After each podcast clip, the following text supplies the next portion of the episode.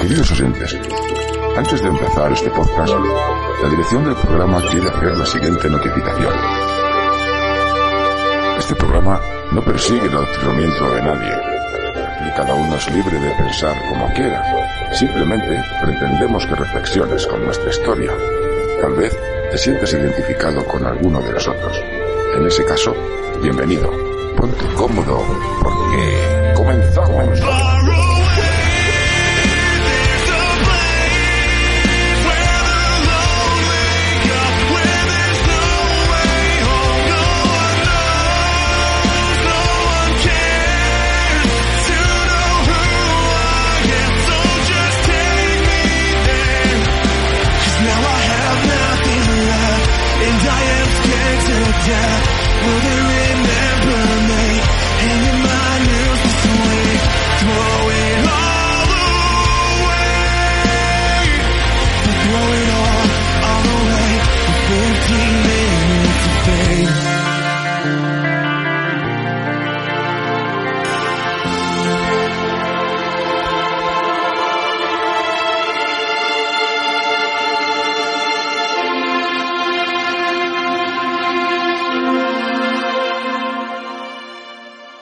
¿Qué tal? ¿Cómo están? Bienvenidos a nuestro tercer programa de celebración de nuestro primer aniversario. Os recordamos, queridos oyentes, que Paranormalia Podcast ha preparado una batería de tres programas para celebrar nuestro primer aniversario.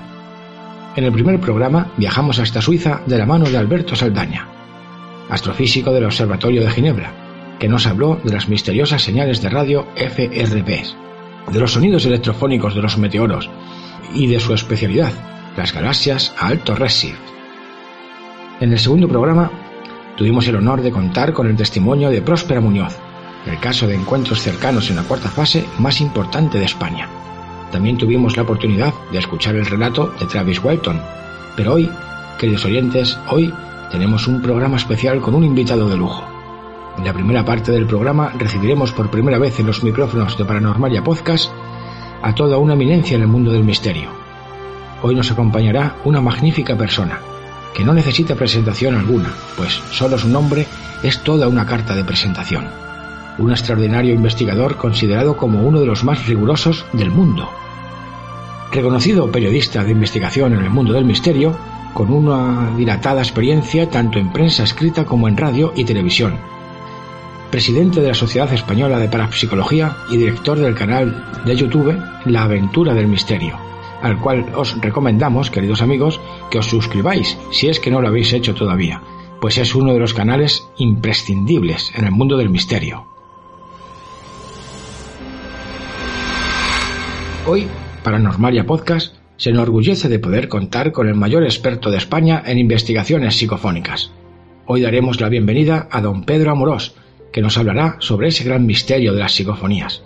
Pero sobre todo, Pedro Amorós es una gran persona, un extraordinario divulgador capaz de transmitir todo su conocimiento técnico a través de un lenguaje sencillo y ameno que todos podemos comprender.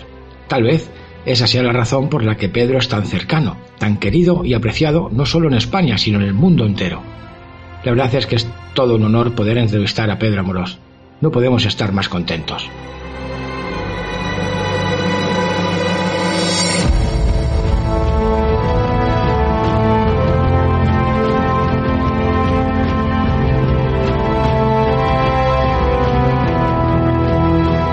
Y ya en la segunda parte contaremos con los testimonios de varios compañeros y oyentes que nos contarán de viva voz sus experiencias en el mundo de lo sobrenatural.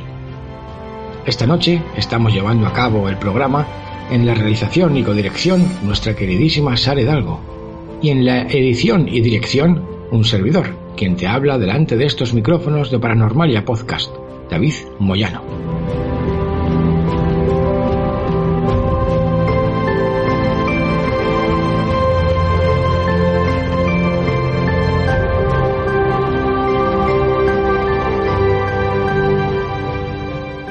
Edison admitió haber inventado el gramófono tratando de desarrollar un aparato que permitiese a los muertos comunicarse con los vivos.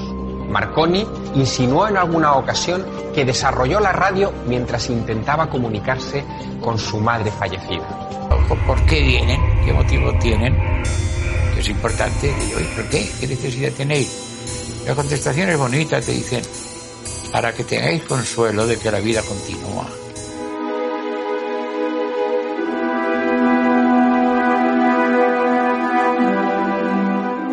La psicofonía digamos que nace eh, más o menos cuando el sonido empieza a modularse de una forma más práctica.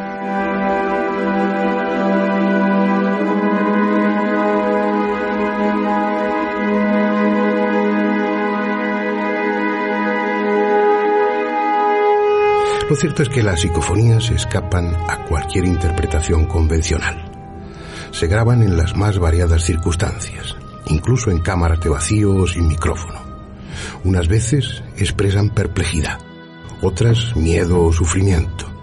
En ocasiones son extravagantes y con frecuencia responden coherentemente a lo que se les pregunta.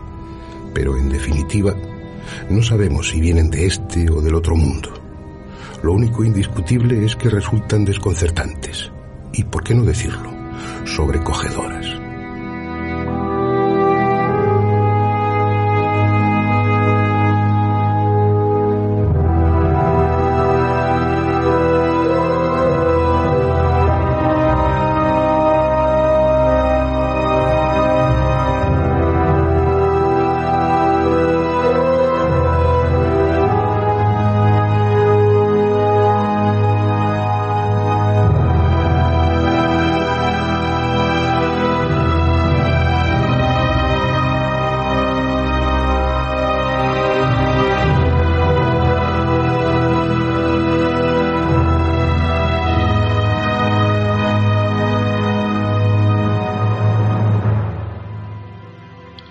De escuchar algunos de los testimonios sobre psicofonías más relevantes en el mundo de la investigación paranormal.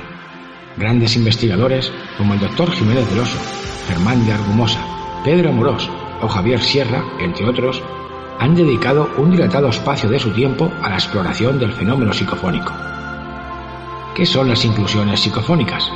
¿Son realmente las voces de los muertos? ¿O quizás son ecos remotos del pasado? ¿Qué es el famoso white noise? ¿Qué diferencia existe entre una psicofonía, una parafonía y una mimofonía?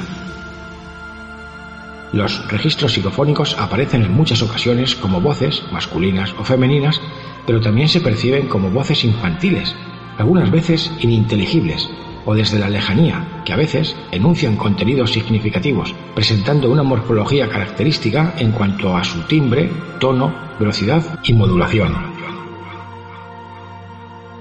Su aspecto de mayor interés radica en el hecho de que, según sus estudiosos, en ocasiones estas voces psicofónicas han respondido a preguntas de los investigadores, llegando a producirse un diálogo con estos.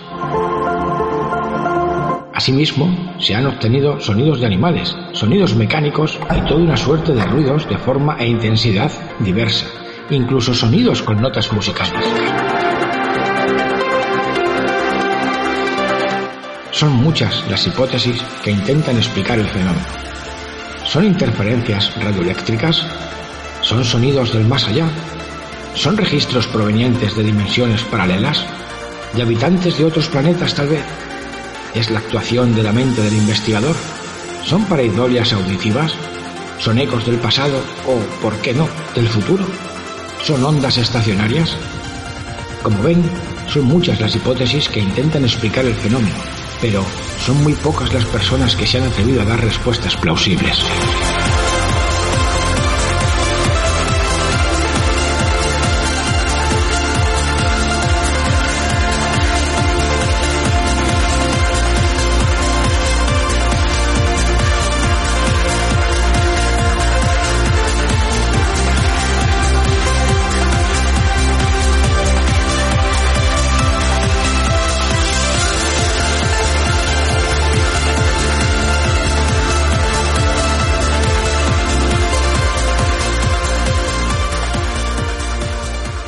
¿Quieres ponerte en contacto con Paranormalia Podcast y contarnos tu historia? Ahora tienes tres formas de hacerlo. Mediante Twitter, mediante correo electrónico, paranormaliaradiopodcast.com y mediante los comentarios de iVoox.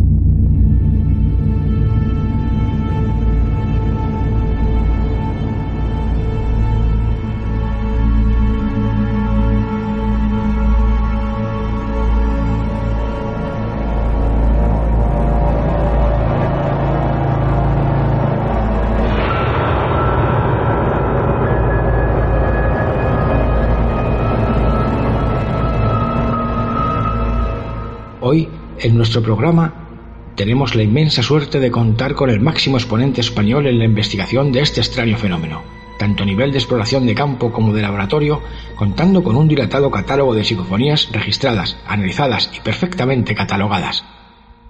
Don Pedro Amorós cuenta en su haber con varios libros dedicados a la temática que nos ocupa y ha participado en numerosos congresos nacionales e internacionales del mundo del misterio como parapsicólogo e investigador en transcomunicación. ¿Está la ciencia cada vez más cerca de comprender y analizar estos enigmáticos fenómenos de voces electrónicas?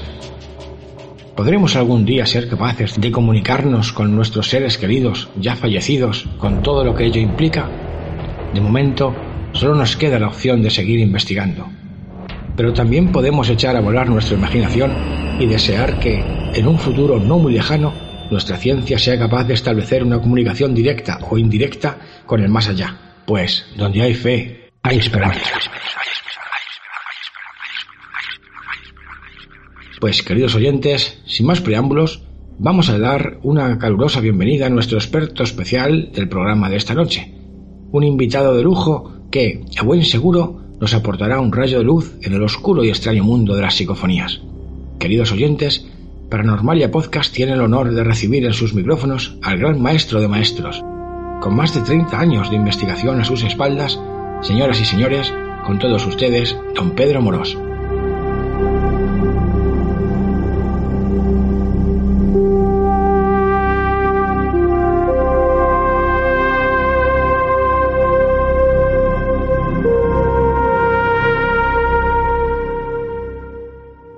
Muy buenas noches, maestro. Bienvenido por primera vez a los micrófonos de Paranormalia Podcast.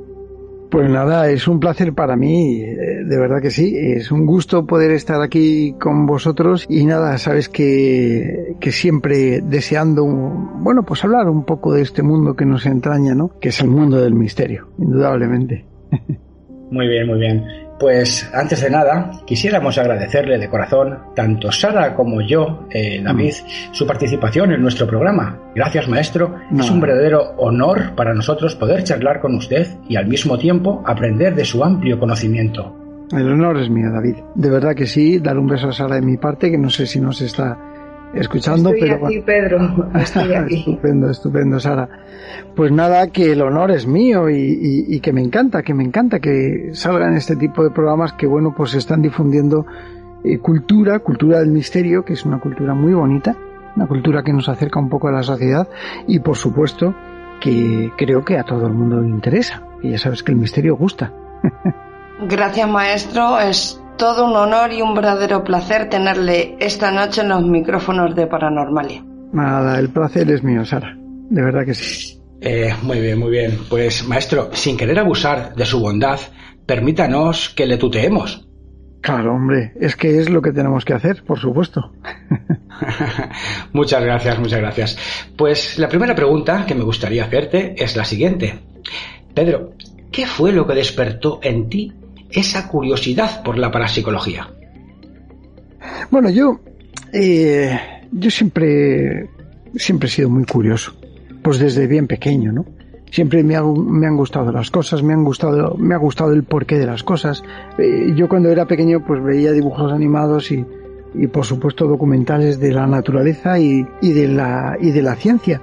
Y siempre la ciencia ha ido un poco ligada a mi personalidad, ¿no? Entonces eh, pienso que la ciencia es lo que te acerca a comprender el porqué de las cosas de una manera, bueno, pues lo más certera posible. Y yo desde bien pequeño pues eh, siempre me preocupé de todo esto. Me, me, encantaba ver el porqué de las cosas, cómo funcionaba todo. Yo creo que es por la naturaleza de cada persona, ¿no? Y en mi caso, pues me ocurrió esto. Lógicamente, cuando me encontré con algunos eh, programas que hablaban de cosas inexplicadas, pues de nuestro querido eh, Fernando Jiménez del Oso, porque tampoco es que hubiera muchos, en aquel entonces no es que no hubiera muchos, es que no había ninguno, ¿no? Pues la verdad es que mm, eh, me despertó una curiosidad extrema, lógicamente, Fernando, y, mm, y sobre todo lo que decía, ¿no? Eh, cómo, eh, cómo, se, expresaba un poco ese mundo del misterio de una forma aséptica, y es algo que yo, pues, a lo largo del tiempo, con tantos años con eh, conviviendo con el propio Fernando, bueno, pues em, eh, he aprendido, ¿no? A, comprender lo que es el misterio íntegramente dentro de lo que es una estructura, ¿no? Pero yo empecé así, me empecé a aficionarme de alguna manera buscando el porqué y algunas preguntas y viendo lo ignorantes que eran algunas personas que para mí me, me merecían muchísimo respeto ante determinadas cosas. Es más, eh, yo creo que, bueno, pues después de 40 años sigo investigando el, mundo del misterio, el mundo de las psicofonías, eh, sobre todo que es el campo mío, y todavía me pregunto cosas, me planteo cuestiones, y pues evidentemente eh, que son las primeras que yo me había cuestionado desde mis comienzos, pues cuando yo tenía 11 años o, o incluso antes, ¿no? incluso antes pues viendo algunos programas haciéndome el dormido en, en en el sofá de mi casa, ¿no? Y mi padre sabía que yo estaba viendo esos programas, ¿no? Por eso no los quitaba. Entonces, claro, eso me llamó mucho la atención. Y luego, mm, lógicamente, pues me fui introduciendo un poquito más eh, cuando descubrí algunos artículos, que mi padre tiene una, biblioteca bastante grande, ¿no?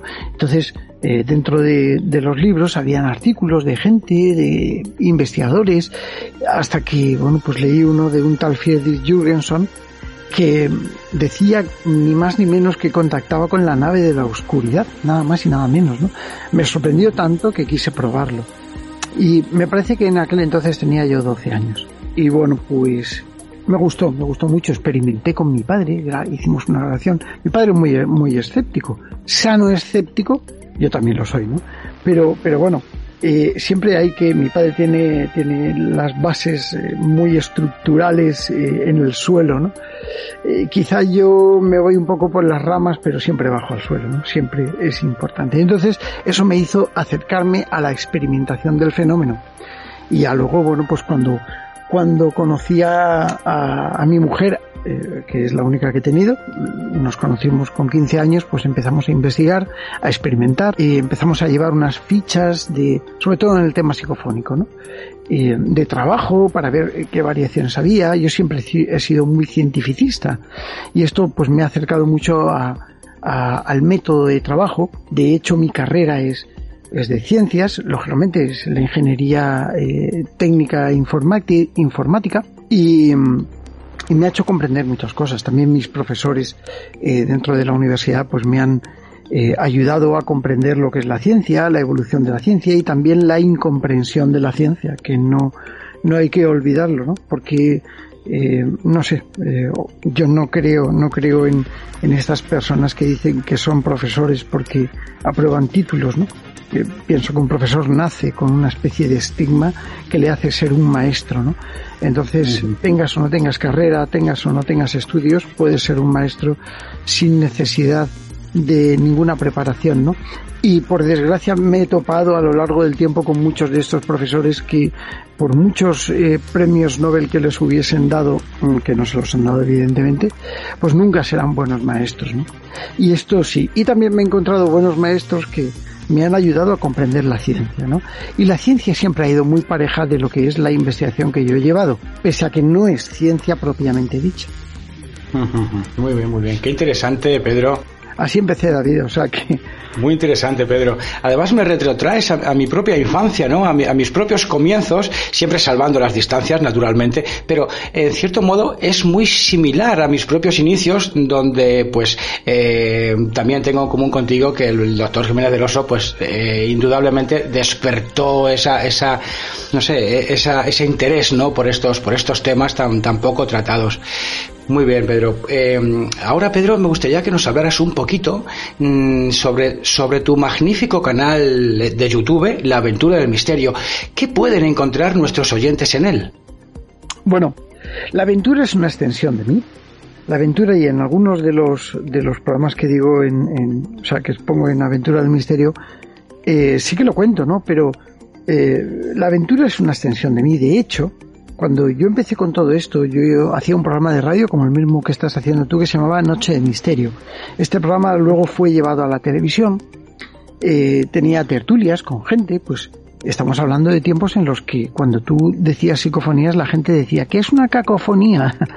Entonces, claro, eh, son momentos en los que no se hablaba de, de, parapsicología, no se hablaba de misterio. La gente que hablaba de misterio la miraban un poco rara diciendo, bueno, ¿qué está diciendo este de voces que se graban en el silencio? ¿no?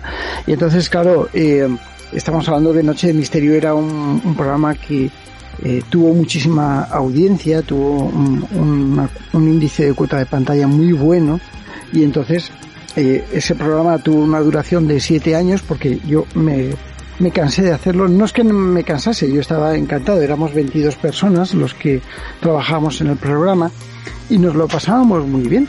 Eh, era todo encantador y bueno, pues no hubiéramos cortado nunca, pero había que dejar respirar el programa, ¿no? Entonces lo dejamos respirar y Noche de Misterio se convirtió en la aventura del misterio, porque comprendí que las nuevas tecnologías nos acercaban más a un modelo, a una fórmula eh, de divulgación completamente distinta. Estamos hablando de que eh, Aventura del Misterio nació en el año 2008, si no recuerdo mal. Entonces, eh, YouTube todavía no se había creado. Cuando se creó YouTube y, y plasmamos Aventura del Misterio en, en YouTube y, y, bueno, pues así nació un poco el canal, ¿no? Luego salió en formato documental, eh, sencillamente locutado y sí, yo salía haciendo totales, pues más o menos como es la aventura, la aventura del misterio ahora, eh, pero, pero de una forma di diferente, ¿no? Entonces hace un año aproximadamente, no, no tenía suscriptores, no tenía visualizaciones, te, tenía incluso 20.000 llamadas de atención por parte de YouTube, que si el copyright de la música, porque claro, cuando YouTube sí, sí, sí, apareció, eh, pues eh, se podía poner la música que te diera la gana, pues a, al igual que ahora en Twitch, por ejemplo, ¿no? Que, bueno, ahora ya están empezando a, pero que podías utilizar la música un poco a tu antojo, ¿no? Sí. Y no pasaba nada. De hecho, pues fantástico. Simplemente yo la mencionaba en títulos de crédito y todo eso. Pero claro, las políticas de YouTube cambiaron y lo que antes era permitido dejó de ser permitido por el copyright. Y muchos de los que, no, o sea, muchos de los vídeos que tengo están, están ahí con, con llamadas de atención en amarillo para que nos entendamos, ¿no?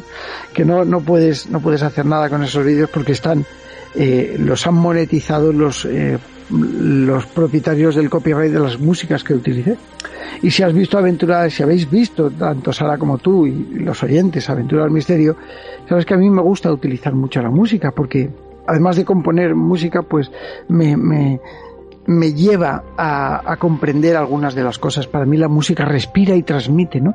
Entonces, eh, no podría, bueno, sí que puedo hacer vídeos sin música, por supuesto que sí, pero la música te lleva a comprender, a sentir, sobre todo sentir, experimentar, y eso era fundamental. Y luego, bueno, pues se transformó, Aventura del Misterio se transforma en, hace un año aproximadamente, un año y medio o algo así, se transforma en lo que veis ahora, esta fórmula, una fórmula de investigación, una fórmula, bueno, tiene varios varios eh, flecos, eh, la, la, propia aventura del misterio pues es eso, una fórmula de investigación donde se va a investigar siempre es real.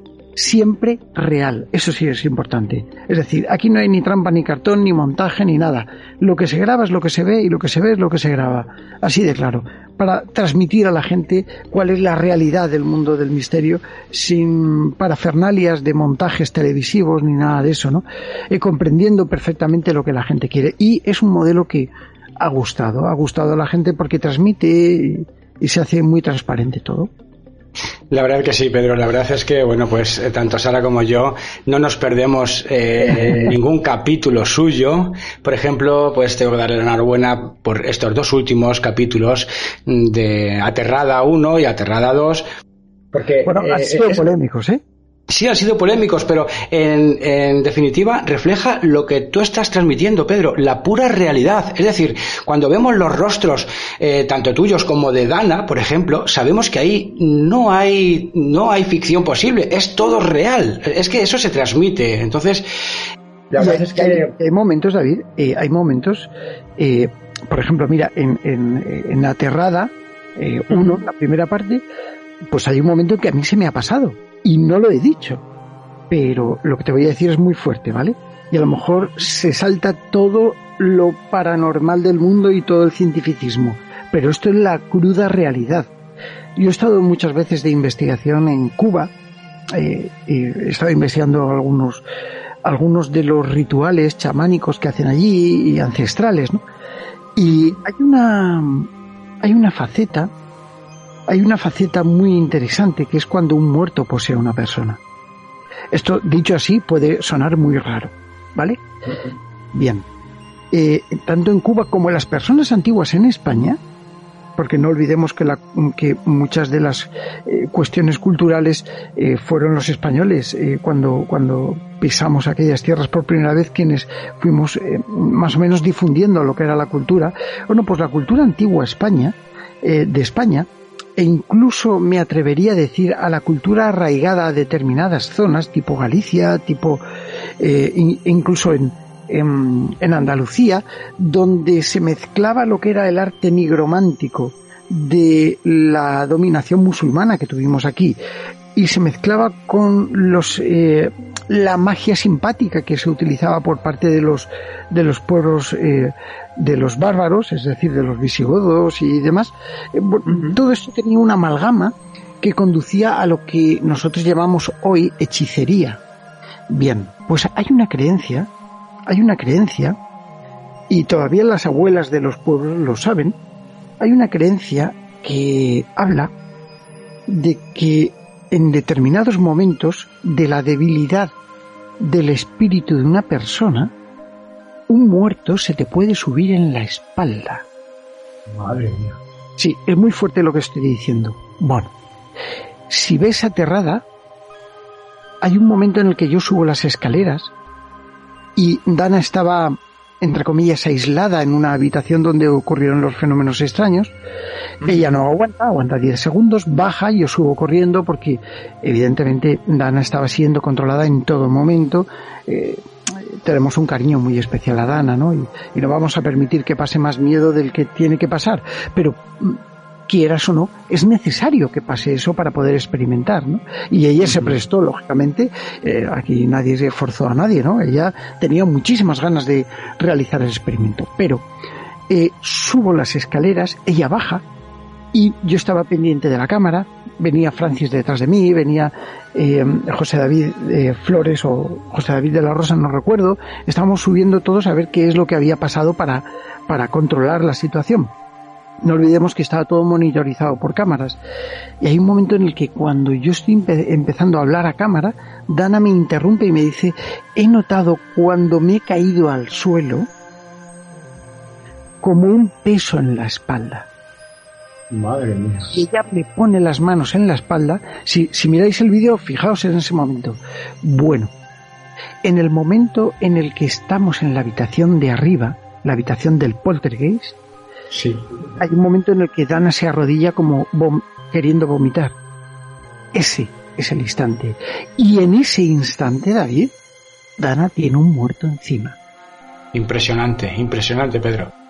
Yo no sé si una... ha salido un poco del guion, pero no, no, no, no, no, al revés, es todo lo contrario, está, perfecto. Me parece un aporte para volver a dar otra lectura a Aterrada 1 y, volver a ver ese momento exacto, ¿no? En el, que, en el que, bueno, pues después de habernos contado lo que nos ha contado, ¿no?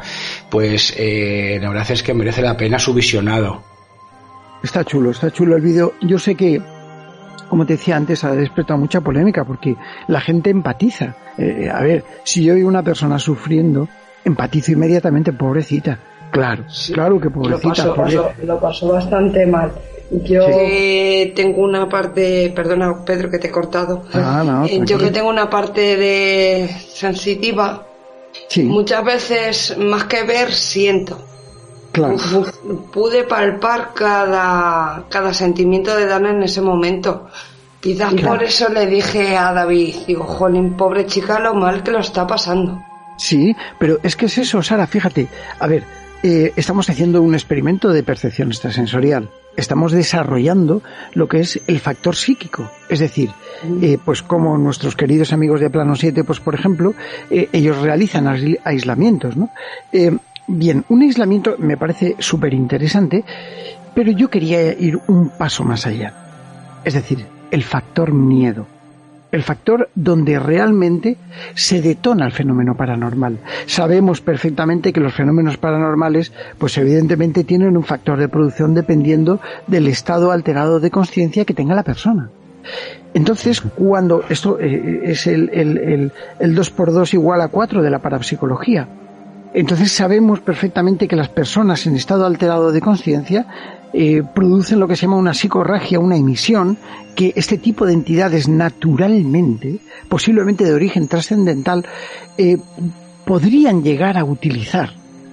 Y claro, teníamos que lograr ese estado trascendental perdón, eh, de, para desarrollar esa percepción, ¿no?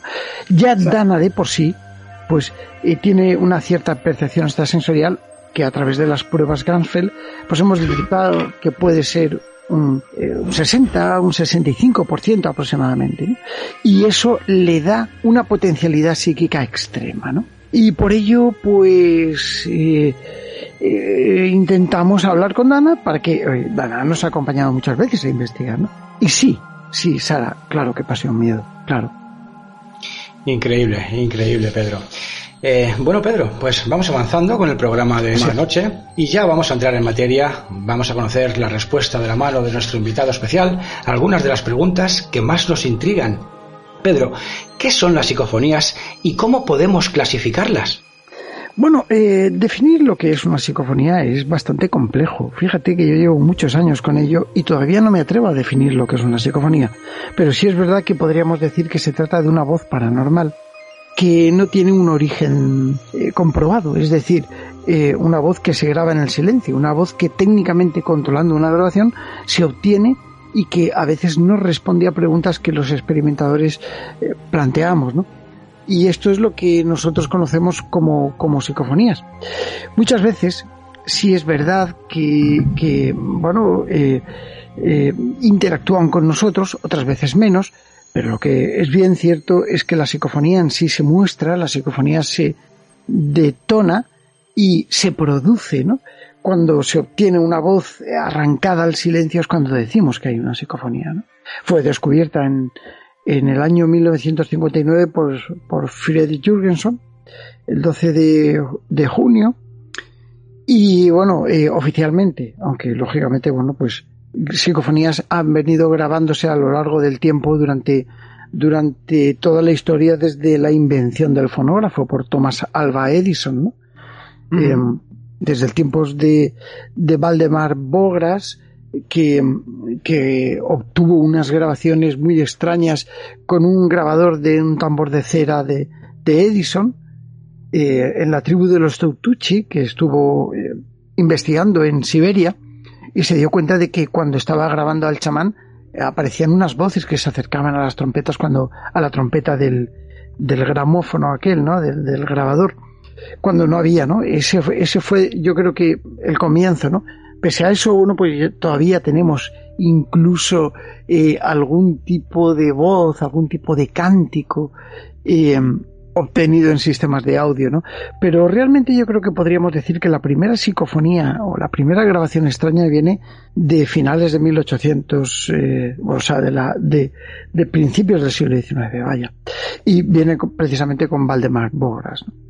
Muy bien, muy, muy curioso, Pedro. Y me decías la tipología de la tipología de la psicofonía. exactamente. ¿Cómo podemos clasificarla de manera, mm, no sé si sencilla o de manera técnica? Sí, bueno, eh, la psicofonía en general tiene varios, varios flecos para poder entenderla. las psicofonías eh, hay, yo creo que de tres tipos globales. Las microfónicas, las que se consiguen a través del sistema de transradio y luego las voces directas, ¿no?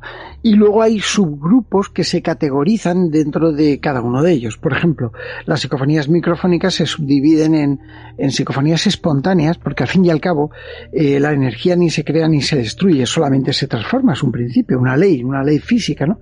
Y esto, bueno, pues eh, se comprende que es universal.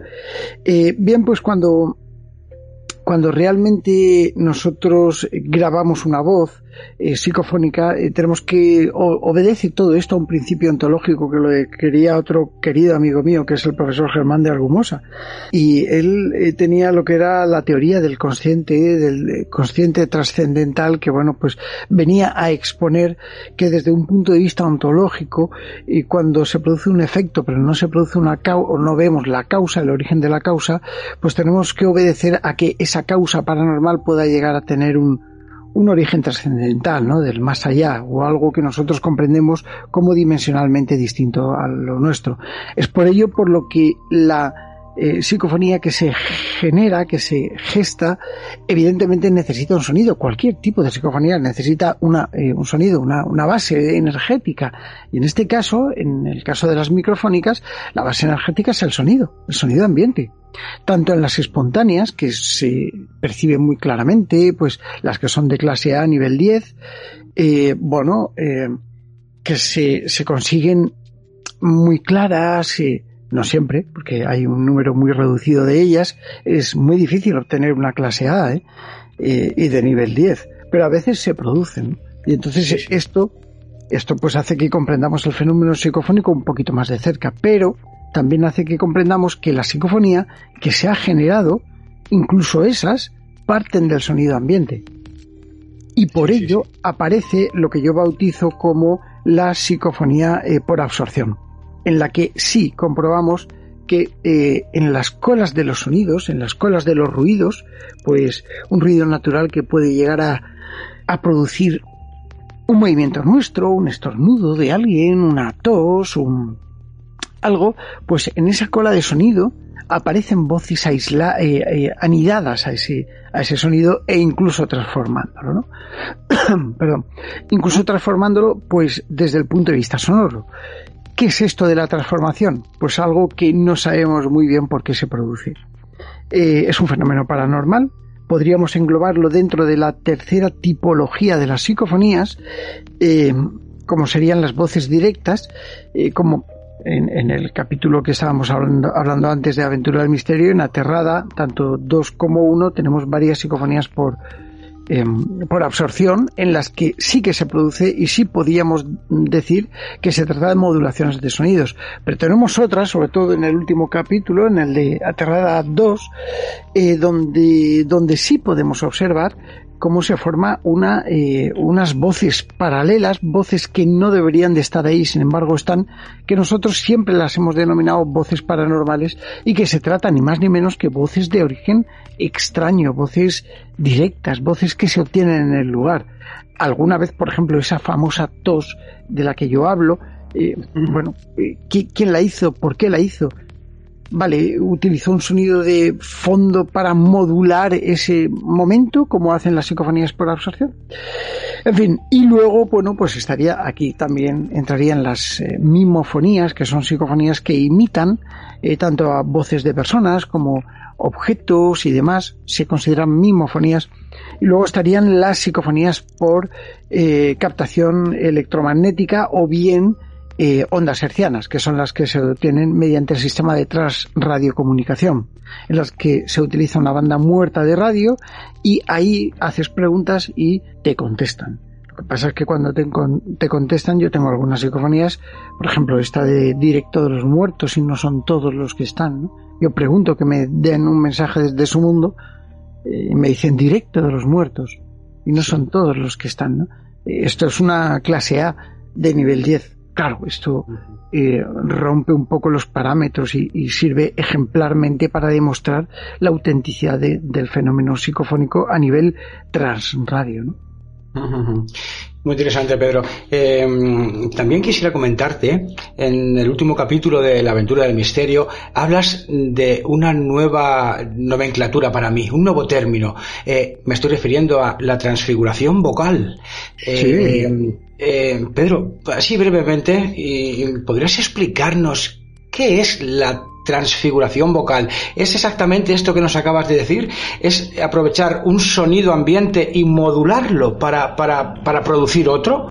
Sí, la base es esa. Eh, pero sabemos perfectamente que cuando, cuando nosotros eh, eh, hablamos, nuestro sistema fonador, bueno, pues a lo mejor si has hablado mucho, pues como es mi caso que estoy hablando y tal, bueno, pues eh, bebes un poquito de agua o algo así para aclararte un poquito la voz, ¿no? Pero cuando estás hablando y mueves el cuello, miras hacia abajo, el nivel de del aparato fonador puede llegar a deformarse, ¿no? Pues como es lógico. Y entonces es ahí cuando aparecen eh, modificaciones estructurales dentro de lo que es tu patrón, pero tu patrón sigue idéntico. Es decir, lo que caracteriza una voz es el tono y el timbre. Esto constituye la huella fonográfica o foniátrica, que es como una huella dactilar, pero en voz. Tú oyes una voz y sabes que es de una persona concreta, pese a que la persona no esté delante. Entonces, esto, esto, eh, los eh, fenómenos de eh, lo que es la transfiguración vocal o vocal, eh, lo que parece ser que hacen es que utilizan, pues por ejemplo, si tú has dicho, em, bueno Pedro, vamos a ver qué, qué resultados obtenemos aquí, ¿vale? Y de repente algo actúa sobre eso, en lugar de aparecer tu voz, aparece una voz de mujer casi moviendo tus labios, es decir, casi al mismo compás en el que tú mueves tus labios, que absorbe la energía sonora y la transforma en otro tipo de mensaje y posiblemente con otro eh, aparato fonador distinto que no es el tuyo. En Aventura también vemos el caso de Francis, eh, cuando, cuando aparece una voz como, como de, en, una persona que no era Francis, vamos, es que no era Francis. Sí, sí, sí. Además que se escucha perfectamente. Claro. Y, eh, por ejemplo, en el castillo de Loarre, en, en Huesca, pues estuvimos experimentando también esta aventura y lo podéis ver. Cuando nuestro compañero Miquel Irurre, pues está hablando y de repente aparece una voz de mujer. Y se le ve cómo mueven los labios. es muy fuerte esto, esto. es apasionante. Sí, sí. Y en esta casa nos han producido muchas. Muchas, muchas transfiguraciones vocales. increíble, Pedro, increíble. Eh, bueno, Pedro, ¿qué, hace algún tiempo que vengo escuchando un término que me llama poderosamente la atención, el famoso ruido blanco. Pedro, ¿qué es el white noise? bueno, white noise es como se titulaba la, película esta de... Sí, sí, sí. Que de psicofonías que, que bueno que hicieron hace ya algún tiempo y que yo estuve incluso con Mark Macy eh, pues haciendo algunos eh, asesoramientos indirectos, no directos para la película, ¿no? Eh, pero la película. no, no, no intervine yo, evidentemente, como asesor directo de la película. Y asesorado a muchas películas. Pero en esta de White Noise, bueno. eh, Mark Macy y otros, otros colegas, bueno, pues estuvieron recabando datos de algunos investigadores para, para asesorar a los guionistas, ¿no? Y, bueno.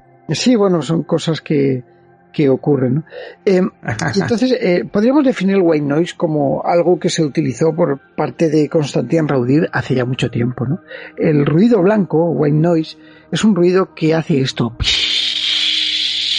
Es el ruido de la tele cuando deja de emitir, el ruido de la radio cuando no hay una frecuencia sintonizada, y pensaban que en ese ruido blanco aparecían voces. Es verdad que es ahí donde se captan las psicofonías por, em, por eh, sistema de trasradio, ¿no? Pero eh, cuando tú generas el ruido blanco o ruido rosa, hay que llevar mucho cuidado de no saturar lo que es la banda de audio, porque puedes eh, cargarte las propias psicofonías. Con lo cual el white noise, el ruido blanco, pues de algún modo, de algún modo ya te digo que no se utiliza por parte de los investigadores. Yo, yo tengo varios generadores, el, mismo que tenía Constantin Raudif, ¿eh? y, y bueno, pues no me han servido de mucho. Sí que he obtenido algunos resultados, pero relativamente pocos para, para esto. También es verdad que el sistema de inducción de sonido, y cuando yo lo fabriqué, que fue hace 20 años, pues no era lo mismo que hoy en día. Hoy en día, pues con cualquier programa puedes conseguir el ruido blanco, ruido rosa, determinado tipo de ruidos base, ¿no? que pueden llegar a servir para modular.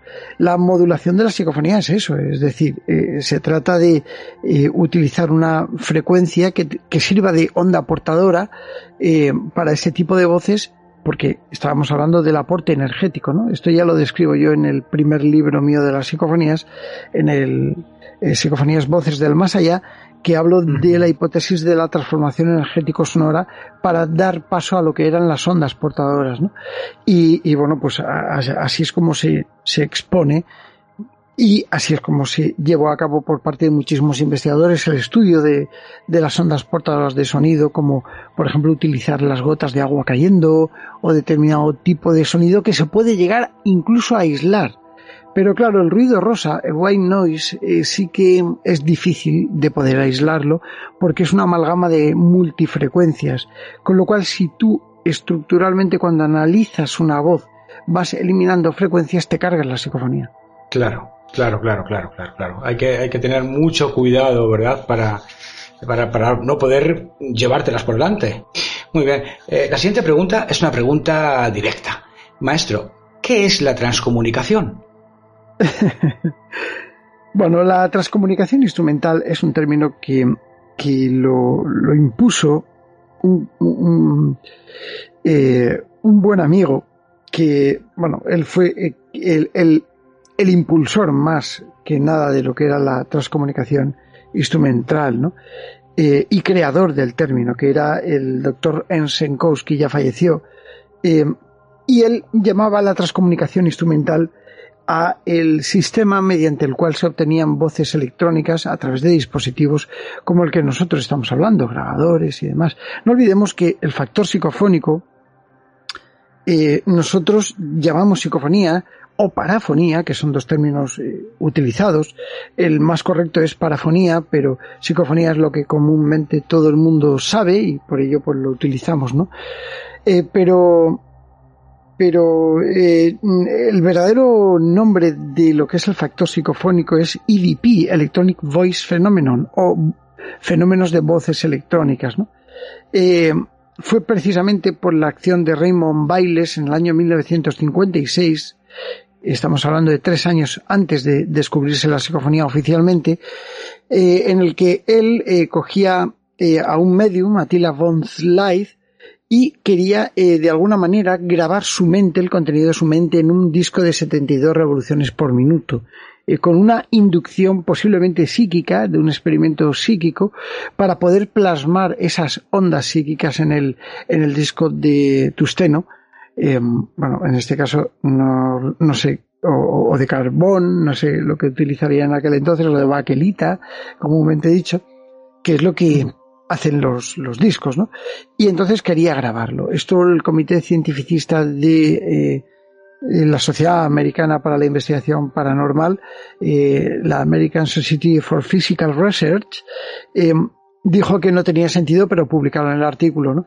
Y fue desmentido por gran parte de la comunidad de parapsicólogos porque no tenía sentido, porque estamos hablando de que el factor, eh, el factor telepático no puede llegar a inducir lo que es un disco para que tu, las palabras generadas por tu mente pues pudiesen grabarse, ¿no? Y es por ello por lo que se crea el término psicofonía en España. En, en el habla latina, psicofonía es una partícula que viene de la parte eh, eh, psico, mente, y fonía, sonido, ¿no? Entonces, claro, un sonido producido por la mente. Así es como lamentablemente tomó cuerpo la palabra psicofonía, eh, aunque a mí me encanta, pero eh, realmente el verdadero término que se debería utilizar es parafonía, porque es un sonido de origen paranormal, que va algo más allá. ¿no? Pero aún así, eh, la psicofonía la utilizamos porque todo el mundo sabe lo que es una psicofonía. Y si tú vas por la calle y le dices a la gente, oye, ¿qué es una psicofonía? pues te van a decir, ah, sí, pues es esto, esto, esto. Pero si tú preguntas qué es una parafonía, pues no lo van a saber. muy bien, Pedro, muy bien. Yo no sé cuál era eh, exactamente la pregunta, porque me he ido por las ramas y... No, no, la pregunta era que, era eh, la transcomunicación. Sí, bueno, pues la, la, transcomunicación era precisamente esto que Senkowski creó eh, donde se estudiaban todos los fenómenos de voces eh, añadidas, voces electrónicas. Exactamente. Pedro, eh, otra inquietud que me reconcome las entrañas desde hace mucho tiempo, exactamente desde que el 2 de mayo de 1972, en un periódico italiano, apareciera la insólita noticia que sorprendió a miles de lectores. Un equipo de científicos, entre los que se encontraban supuestamente, entre comillas, Enrico Fermi y Werner von Braun, dirigidos por el, monje benedictino Marcello Pellegrino Ernetti, eh, que por lo visto, pues habían inventado una máquina llamada cronovisor, capaz de obtener imágenes y sonidos del pasado. Pedro, independientemente de la veracidad de la noticia aparecida en aquel periódico, ¿realmente sería posible construir una máquina capaz de registrar imágenes y sonidos de épocas pasadas? Bueno, eh, hoy con la tecnología que tenemos, no sé, no conozco, no puedo llegar a pensar qué método podría llegar a ser utilizado desde el punto de vista que yo tengo del conocimiento de la ciencia y de la tecnología, creo que hoy en día no estamos en disposición de, hacerlo. ¿no? Que lo hubiera hecho en aquel momento el Vaticano, pues vale, supuestamente hubo una reunión de 12, como bien has dicho, de 12 em, científicos, eh, en los que, desde luego eran los más eh, reputados de la época que de alguna manera tuvieron que crear eso. Se dice mucho, se habla mucho. Yo he hablado de esto en alguno de mis libros, ¿no? Y el cronovisor es, es una figura que, o un objeto eh, que como figura tenemos que llegar a comprender. No sabemos realmente si el cronovisor eh, pudo llegar a existir. Si es verdad que dijeron que existió, si es verdad que dijeron que incluso recibieron imágenes. Yo publiqué una concretamente, que es la imagen de Jesucristo y los apóstoles andando eh, por, eh, por Galilea y por entre los caminos y demás, ¿no? Y es verdad que se publicó también la imagen de una de una supuesta cara de Jesucristo de una escultura pero luego esa imagen eh, fue encontrada en una en, una cruz de una iglesia en, Milán, si no recuerdo mal, ¿no? Eh, entonces, claro, mm, ahí ya olía un poco raro. Sin embargo, ¿por qué no? Porque, no sé, ahí estaban. Para mí la Iglesia Católica, pues en aquel momento no estaba mucho en disposición de mentir. Estos científicos que estuvieron ahí trabajando, en efecto estuvieron ahí trabajando en este proyecto, que consiguieran más o menos, ya no lo sé, pero sí es verdad que dijeron que habían, habían grabado estas imágenes, no solo estas, sino eh, un robo, un robo que iban a cometer en un banco en aquel entonces, y, y entonces eh, pudieron acceder a incluso a, los planos de cómo se estaba elaborando lo que era eh, el robo para poder abortarlo, ¿no? Esto es lo que se cuenta. Sí, esto es lo que se cuenta. Luego el Vaticano ordenó, el Papa ordenó la destrucción de la máquina eh, porque dijo que si cayese en malas manos, qué mal podría hacer, porque no solamente miraba el pasado, sino que también supuestamente miraba al futuro. Eh, qué apasionante, la verdad es que no puede ser más apasionante. Eh, bueno, Pedro, eh, para terminar este bloque, pues nos gustaría que nos explicaras, para todos nuestros oyentes, para, para, no liarnos demasiado, porque comprendo que son unos términos que se parecen mucho, pero nos puede llevar a, a confusión. Pedro, entonces, para concluir, ¿qué diferencia existe entre una psicofonía, una parafonía y una mimofonía? Bueno, eh, es más o menos lo que te había explicado antes, ¿no? Es decir, la psicofonía y la parafonía es lo mismo, solo que el término, pues lógicamente sí que se mm, utiliza el término que, eh, que fue eh, puesto ahí por el experimento de Raymond Bailes, que no tenía sentido, ¿no? Se supone que era un sonido derivado de la mente de una persona en un estado alterado de conciencia, como era un medium. Pero evidentemente, si esto fuese así, la lógica nos hace pensar que si yo ahora me callase, pues empezarían a entrar psicofonías por el micrófono. Porque yo tengo pensamientos, ¿no? imagínate un estudio de grabación. Se volverían locos. Con, con, micrófonos que son ultrasensibles y que y que bueno, pues que no sé, no, no, no tendría sentido. Y luego una mimofonía, si es verdad que eh, a mí me encantan porque son sonidos que se pueden llegar a grabar, pues por ejemplo un chirrido de una puerta al abrirse. Yo, yo tuve varias, he grabado varias, ¿no? Pero una de las que más me gustaron fue en una casa, además eh, se ve en otra aventura del misterio esa casa que se llama la Casa de la Inquisición y ahí había un pozo yo puse ahí un grabador y, obtuve como una garrucha subiendo un peso muerto. Allí no había ni garrucha ni nada, era un hoyo en el suelo. Y se obtuvo perfectamente y está aislado, ¿eh? no hay contaminación acústica en ese, en ese lugar. Sí, alguna carretera lejana, pero no, no de ese mismo. ¿no? Entonces, claro, eh, la mimofonía son esos sonidos que imitan a eh, otros sonidos, otras cosas y también a personas o a personas en vida, aunque esto ya lo meteríamos dentro de lo que es el bloque de voces directas o voces de trans, o fenómenos de transfiguración vocal. ¿De animales también? Sí, ladridos de perros sobre todo, eh, animales, mascotas que ha habido que ya no están y demás, ¿no? Y aparecen, no solamente en eso, sino se obtienen teleplastias, se obtienen, em, que son formaciones supuestamente de origen paranormal que se producen con efecto de la humedad, ¿no? Eso tiene muchísimas muchísimas cosas interesantes.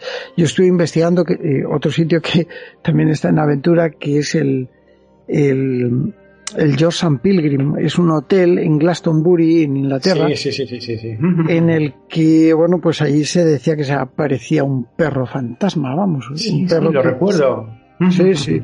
Pues entonces lo captaron al perro. Captaron al perro y, y, en una fotografía que se hizo. ¿no?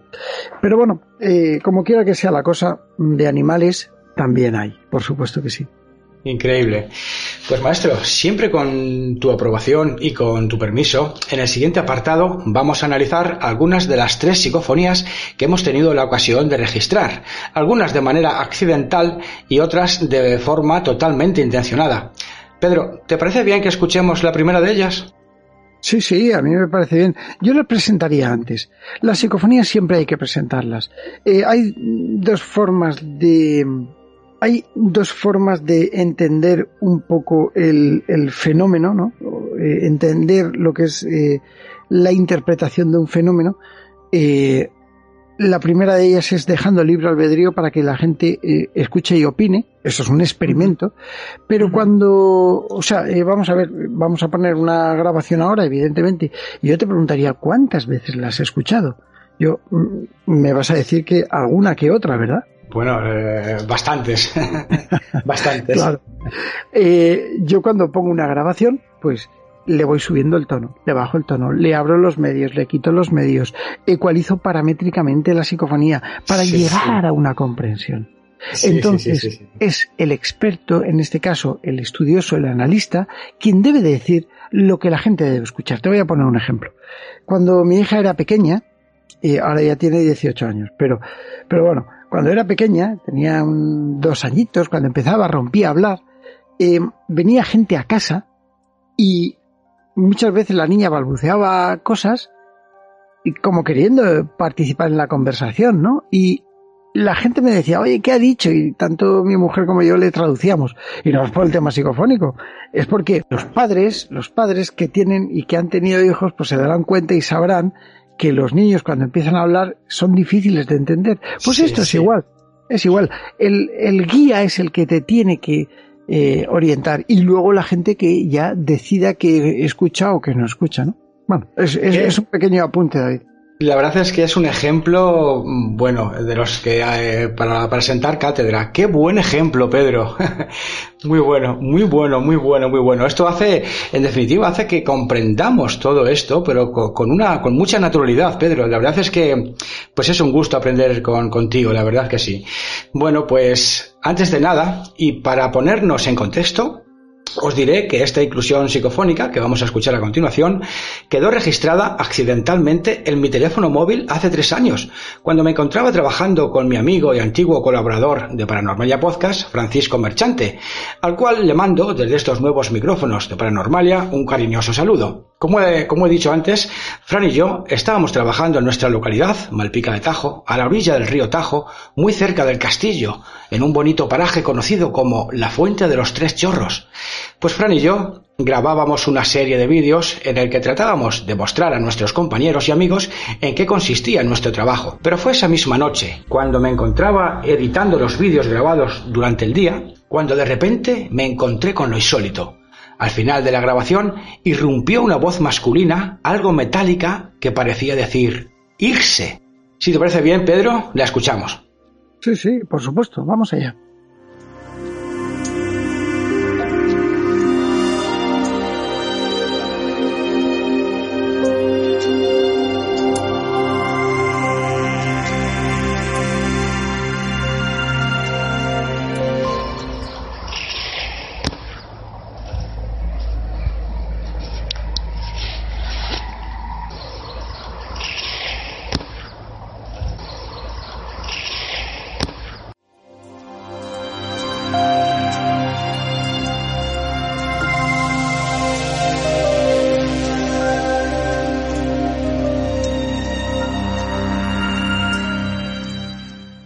Maestro, ¿qué le, ¿qué le ha parecido esta grabación? ¿Podríamos considerarla efectivamente como una psicofonía?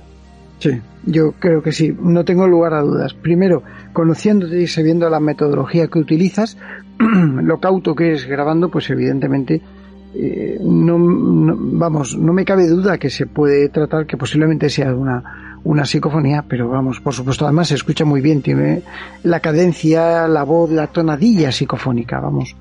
Algo que, que yo miro mucho porque, porque es lo que, lo que nos ayuda a comprender el fenómeno psicofónico. Tienen como un matiz especial las psicofonías y esta, por supuesto, lo tiene, lo tiene, ya lo creo. Sí, es muy curioso. Yo eh, escuchando esta, sí. Además, fíjate que, que, la palabra irse no es muy común. No, no lo es, no lo es. Pero, pero es aquí en Castilla-La Mancha, aquí sí que lo es. Es que es muy curioso, Pedro. Claro. La verdad es que.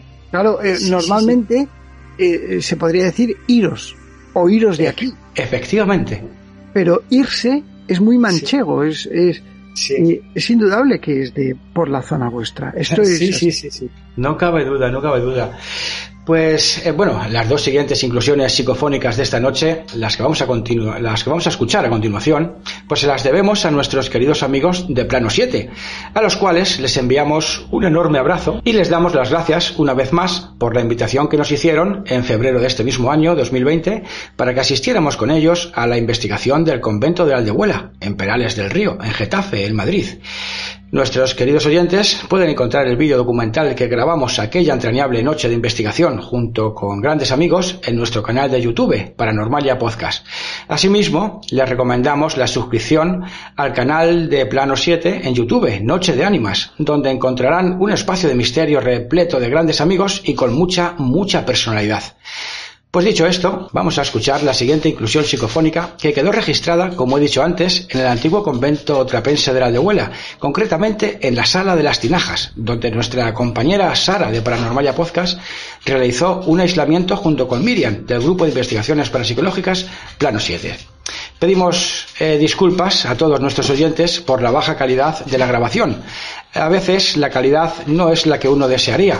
Sin embargo, con los auriculares puestos, sí que llegamos a percibir una frase que no debería estar ahí. En esta ocasión, una voz lejana parece decir los murciélagos. Presten mucha atención y suban, por favor, por unos instantes, el volumen de sus auriculares. Lo escuchamos.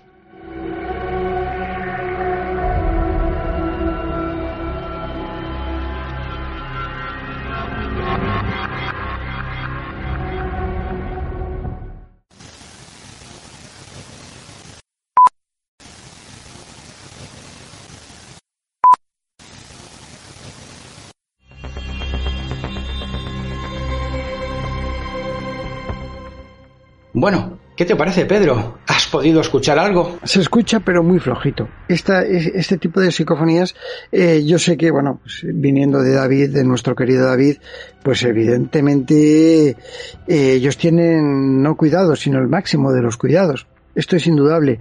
Y claro, Claro que sí, eh, lo sé. Eh, me consta que puede tratarse de una psicofonía. Yo personalmente eh, le encuentro un poco de dificultad a escucharla y sé que muchos de los oyentes pues también lo habrán podido observar. Pero no olvidemos que, bueno, psicofonías hay de muchos tipos y no son, o sea, estas precisamente son las más, por decirlo de alguna manera, difíciles de escuchar pero no dejan de ser. Sí, sí, sí, la verdad es que sí, a nosotros también nos llamó poderosamente la atención. además, yo también soy, pues, como has dicho, pues muy meticuloso. Yo también modifico frecuencias, incluso invierto el audio, a ver si escuchándolo al revés, a ver si consigo sacar algo en claro, ¿no? Y la verdad es que esta pues es muy, es muy costosa y, pues sí, se, se, entiende, la verdad es que francamente bastante mal. Pero hemos dejado para el final la mejor grabación obtenida en el mismo convento de la Aldehuela, en la misma sala de las tinajas y en el mismo aislamiento de nuestra realizadora y codirectora Sara Hidalgo junto a Miriam, realizadora de Plano 7. En esta inclusión psicofónica obtuvimos esta espectacular tercera y última psicofonía que vamos a escuchar en breves momentos donde otra misteriosa voz dice claramente No puedo abrir los ojos. Presten atención, queridos oyentes, lo escuchamos.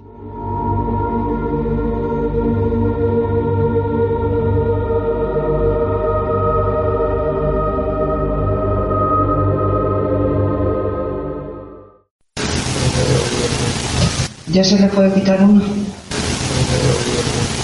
Ya se le puede quitar uno. Ya se le puede quitar uno.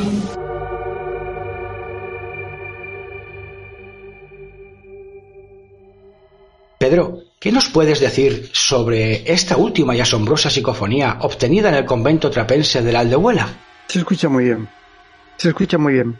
Es uno de esos lugares que de verdad que invitan a investigar porque, caramba, se escucha muy bien. Sí, sí, sí, sí. Indudablemente. Yo la oigo perfectamente, creo que es una psicofonía. Genial, genial, genial. La verdad es que a nosotros también, tanto a Sara como, como a mí, pues a esta sí que le hemos dado bastantes, bastantes vueltas. Eh, se escucha claramente del derecho y del revés. Algo hay, algo hay, y es indudable. Indudable. Y, pues queridos oyentes, vamos a ir finalizando la entrevista a nuestro querido maestro, don Pedro Amorós, pero antes me gustaría hacerle una pregunta que tanto a Sara como a mí nos afecta personalmente. Y me explico. Siempre que Sara y yo terminamos de realizar grabaciones psicofónicas, aquí en nuestra casa, siempre, y repito lo de siempre, suceden fenómenos extraños. Por ejemplo, en una ocasión, alrededor de media hora después de terminar las grabaciones psicofónicas, de manera inesperada, perdón, de manera inesperada y sin causa aparente, comenzó a arder el mantel de la mesa del comedor. En otra ocasión, estalló violentamente una ensaladera que teníamos en la cocina.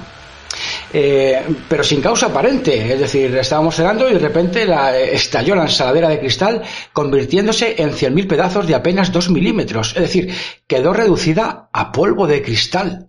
Sí, sí, sí. Y en otra sorprendente ocasión, una muleta que teníamos en la habitación dormitorio cayó de manera antinatural justo en el lado opuesto al que estaba apoyada, es decir, como si la hubieran levantado y tirado al suelo. Sara dormía plácidamente, pero yo, bueno, yo quedé aterrado después de ver esto, pero completamente aterrado. Es, es raro, eh, esto, esto obedece mucho a, a lo que antes Sara estaba diciendo, si es una persona que tiene facultades psíquicas, es indudable que cuando se activa lo que es el catalizador, ella se convierte en un canal. Y por supuesto, eh, el lugar no es inerte, el lugar está. O sea, para mí un, un fenómeno de Sí. pirogénesis, uff, es muy fuerte, ¿eh? Es decir, cuando Sí, se quema el, esto, ¿no? O sea, mantel. se- exacto, se produce un fuego. Y luego, por otro lado, eh, ese tipo de roturas, de golpes, de incluso levitaciones y demás, son fenómenos poltergeist asociados a, lo que es el factor físico, eh, perdón, psíquico. Y claro, eh, ¿qué es lo que puede haber pasado? Uf, puede haber habido algún tipo de interacción entre el lugar y eh, Sara, porque Sara ha detonado el fenómeno, lo ha producido, no voluntariamente, ojo, sino desde Pero el es- punto de vista psíquico. Sí, sí, sí. Una tele. Pero es muy curioso, Pedro, porque, mm, bueno, excep- exceptuando eh, cuando empezó a arder el mantel y cuando estalló la ensaladera, en, en cuando se cayó la muleta, Sara dormía, estaba durmiendo plácidamente. Por eso digo que es, es muy, muy curioso. Sí, pero no olvidemos una cosa, no olvidemos una cosa, la causa paranormal. Es decir, la causa paranormal, el eh, factor trascendental, se nutre de la Aunque esté psique de la durmiendo. persona. Evidentemente. Impresionante. Claro, eh, lo que es la facultad psíquica de la persona está en estado consciente y subconsciente. Entonces, Pedro, eh, podríamos decir eh, que la grabación de psicofonías no es que desencadene otro tipo diferente de fenomenología paranormal, sino que esa misma fenomenología paranormal ya va intrínseca al psiquismo de la persona, ¿no? Bueno, yo ahí eh, te lo puedo asegurar. Es decir, que la persona influye, para mí no cabe ni la menor duda. Que el factor psíquico de la persona interactúa, no cabe ni la menor duda. Pero hay una parte trascendental, una parte que no conocemos, que se está apoyando en la psique de la persona. Por eso hay personas que tienen más resultados que otras. Creo que Sara eh, quiere decirte algo. La verdad, Pedro, yo, a ver, es que esto es bastante complejo, pero yo, yo cuando entré en esta casa y hace escasamente cuatro o cinco días una persona me lo dijo. Dice, eh, porque mm, yo cuando entré en esta casa es como si mi energía eh, se bajara al piso. O sea, Descendiera. Sí, Eh, no tengo ganas de nada, hago las cosas de rebote, no con entusiasmo ni nada de eso. Y me voy de casa, me voy, por ejemplo, a casa de mis padres y esa energía me sube. Entonces yo he notado aquí y se lo comenté a una amiga, que desde aquí la quiero saludar, a Marian, y Marian me dijo que, que no me rayara mucho, pero que al ser sensible puede que esos entes estén canalizando mi, mi energía. Por eso yo al entrar aquí eh, puede ser que me, que me, por eso me baje tantísimo la energía, esté en desgana y en fin. Claro, se producen fenómenos de absorción y tú compartes, evidentemente. Es como un curandero. Un curandero, eh, cuando realiza un acto de curación, un curandero de verdad, eh, comparte energía y acaban agotados, agotadísimos. Y en este caso, pues una persona con facultades, pues evidentemente. Increíble, increíble. Pues ahora sí, queridos amigos, vamos a despedir a nuestro invitado especial de esta noche, expresándole nuevamente nuestra gratitud, respeto y admiración. Don Pedro Amorós, muchísimas gracias, ha sido un placer y un verdadero honor tenerte esta noche en nuestro programa. Esperamos que te hayas sentido cómodo en nuestro espacio y esperamos que vuelvas pronto a Paranormalia Podcast para poder seguir aprendiendo contigo con esa gran profesionalidad, con esa inmensa naturalidad y con esa extraordinaria nobleza que te caracteriza. Gracias, maestro. Gracias a vosotros. De verdad, David, Sara, ha sido un placer y también gracias a todos los oyentes. De verdad que aquí me tenéis para lo que necesitéis y yo encantado. Un fuerte abrazo y un besito. Yo también me gustaría despedirme y para ello pues darle eh, muchísimas gracias. Ha sido todo un honor para nosotros aprender con usted un poquito más acerca de las psicofonías y de la parapsicología en general. Gracias, maestro. Nada, un placer, Sara, de verdad, de corazón te lo digo, que, bueno, pues todos aprendemos en el camino diario, no lo olvides, y todos aprendemos de todos, sin duda alguna. Muchísimas gracias, Pedro. Eh, nos sentimos, tanto Sara como yo, en deuda contigo por habernos concedido esta fantástica entrevista en la que hemos tenido la oportunidad de aprender de primera mano pues de estos conceptos ¿no? que tantos nos apasionan y además clarificarnos un poquito pues pues todo este lío que tenemos con las psicofonías, parafonías y mimofonías. Creo que ahora nos ha quedado todo bastante más claro. De verdad, muchísimas gracias. Gracias a vosotros. Un abrazo. Un abrazo, Pedro. Hasta pronto.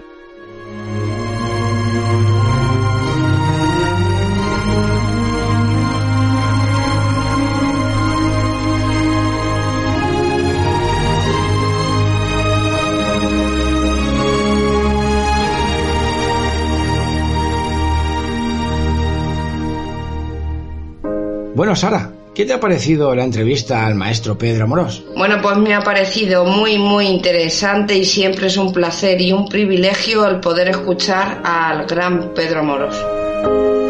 Eh, os recordamos, queridos oyentes, nuestras vías de contacto.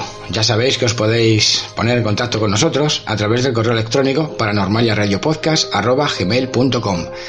También podéis encontrarnos en Facebook, en la página Paranormalia Podcast o incluso en nuestro grupo de Facebook, Paranormalia 5.0. Igualmente, nos pueden seguir ustedes desde Twitter y naturalmente en nuestro canal de YouTube, Paranormalia Podcast. Si lo prefieren, también pueden dejarnos ustedes un comentario en las casillas de iBox. Vamos a escuchar nuestro habitual ending.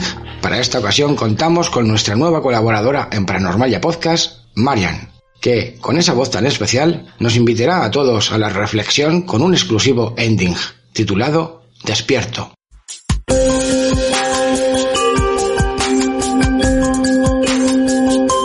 Escucha la vereda oculta a través de tu plataforma de podcast preferida.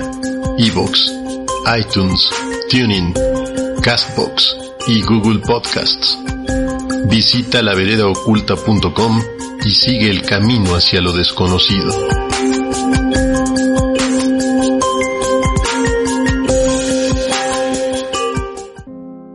Despierto, como otro día más, como un día cualquiera, dentro de mi nueva rutina, llena de incertidumbre y de nuevas costumbres. Cada despertar nuevo me asomo a mi pequeño balcón. y dejo que el aire y la brisa me acaricien. Y con mirada nueva, como cada día miro al cielo, con ojos curiosos, buscando algo, algo que no sé bien qué es. Miro y todo parece estar igual que antes. Los árboles floridos, los cantos de los pájaros, el cielo con sus nubes y un sol tímido que de vez en cuando se deja ver entre ellas, nos marca el comienzo de un nuevo día. Que solo el ruido de vez en cuando del motor de un coche rompe la paz del amanecer y siento que todo está bien. Hasta que poso mi mirada en la acera y vuelvo a esta nueva realidad en cuando fijo mi mirada en los paseantes y observo en ellos un nuevo complemento en su vestidura, una mascarilla de protección, tan necesaria e imprescindible para poder ir avanzando hacia una nueva realidad. Sí, querido amigo, porque aunque te abrume y te cojas tu derecha pataleta, ya nada será como antes. ¿Cuántas cosas pendientes se han quedado en el camino, con pretextos y postergadas, pensando que más adelante las retomarías? ¿Y cuántas por temores infundados o no creerte lo suficientemente preparado para dar el salto? Me imagino que como a mí, muchas, ¿verdad?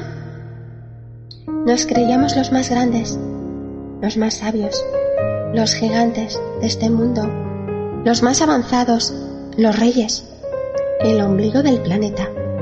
Y nuestra querida Madre Tierra nos ha dado un buen tirón de orejas y una buena bofetada. Nos ha mostrado lo frágiles y vulnerables que somos ante ella. Nos ha mostrado que no somos nada de lo grandes que pensábamos. Curioso, ¿no? Muchos han partido muy bruscamente e inesperadamente. Nuestros seres queridos, nuestros mayores, jóvenes y niños, alzaron el vuelo a otras dimensiones. Sin podernos despedir de ellos, el tiempo jugó en contra nuestra. Muchos sueños y metas se han quedado sin cumplir, algunos terminando sus pisadas en este mundo, otros avanzando con su adolescencia recién estrenada, y los más pequeños, los más pequeños dando sus primeros pasos, descubriendo con su inocencia intacta este mágico mundo en el que vivimos. En nuestro recuerdo siempre permanecerán vivos. Sus risas, sus palabras y sus anhelos ahora también son los nuestros. Posiblemente tendremos pinceladas de lo que antes llamábamos nuestra realidad. Nuestro sistema de creencias se ha quedado tambaleando. Nos sentimos vulnerables y aunque hay certezas inamovibles, nos tenemos que reacondicionar para dar paso al nuevo avance. Nos miramos unos a otros recelosamente. Guardamos distancias, como debe ser en este momento. Pero con matices de inseguridad, realizamos rituales nuevos. Nuestras emociones son una montaña rusa. Cambian constantemente. Mientras añoramos los tan ansiados abrazos, besos y caricias que nos nutrían y que tantos necesitamos, ya que el ser humano necesita para vivir el contacto, el afecto y su mayor alimento el amor. En estos momentos nos movemos en este aire frío y gélido del distanciamiento. Sobrevivimos haciendo pequeños guiños, como saludarnos con el codo, con los de casa y los familiares, por gestos, emoticonos, videollamadas, que nos dan un falso acercamiento. Ojalá no se pierdan el tiempo. Nos informamos de la cruda realidad y nos sumergimos en ella, a veces tenemos que apagar la tele y la radio, ya que nos rompe a trocitos el alma y nos sobrecoge. El sonido familiar asociado a las sirenas de las ambulancias ya no es el mismo, ni el de los coches patrulla ni bomberos. Ahora suena una sirena, sea cual sea, y nos lleva a lo mismo. Nos refleja el virus. Y yo, bajo mi humilde pequeñez, tiemblo. El mundo entero está sumergido en este cambio global Ahora, cada instante cuenta. Cada paso se mira. Volvemos poco a poco a nacer como una nueva sociedad. Amigos, compañeros y conocidos que ya no estarán. ¿Qué familiares, compañeros y empresas habrán reinventado para subsistir? Las nuevas normativas implantadas nos recordarán constantemente el cambio en el que estamos día a día y seremos conscientes de que hay un antes y un después. Amigo, ¿cuántos besos, abrazos, caricias, paseos, viajes y encuentros se han quedado en el camino? Me imagino que como a mí millones, y muchos de ellos ya irrecuperables. Quizás, solo quizás en estos momentos, nos enseñen lo que realmente tenemos que dar importancia y prioridad a la atención, a la hora, al instante. No existe nada más. No pierdas más el tiempo. Caminante del momento.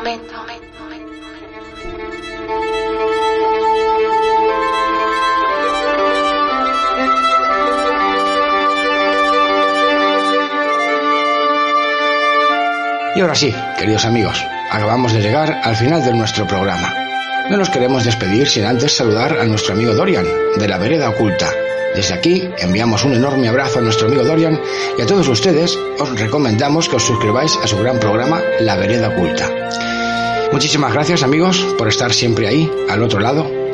Esta noche hemos estado realizando el programa en la realización y codirección Sale Dalgo y en la edición y dirección un servidor, quien te habla delante de estos micrófonos de Paranormalia Podcast, David Moyano.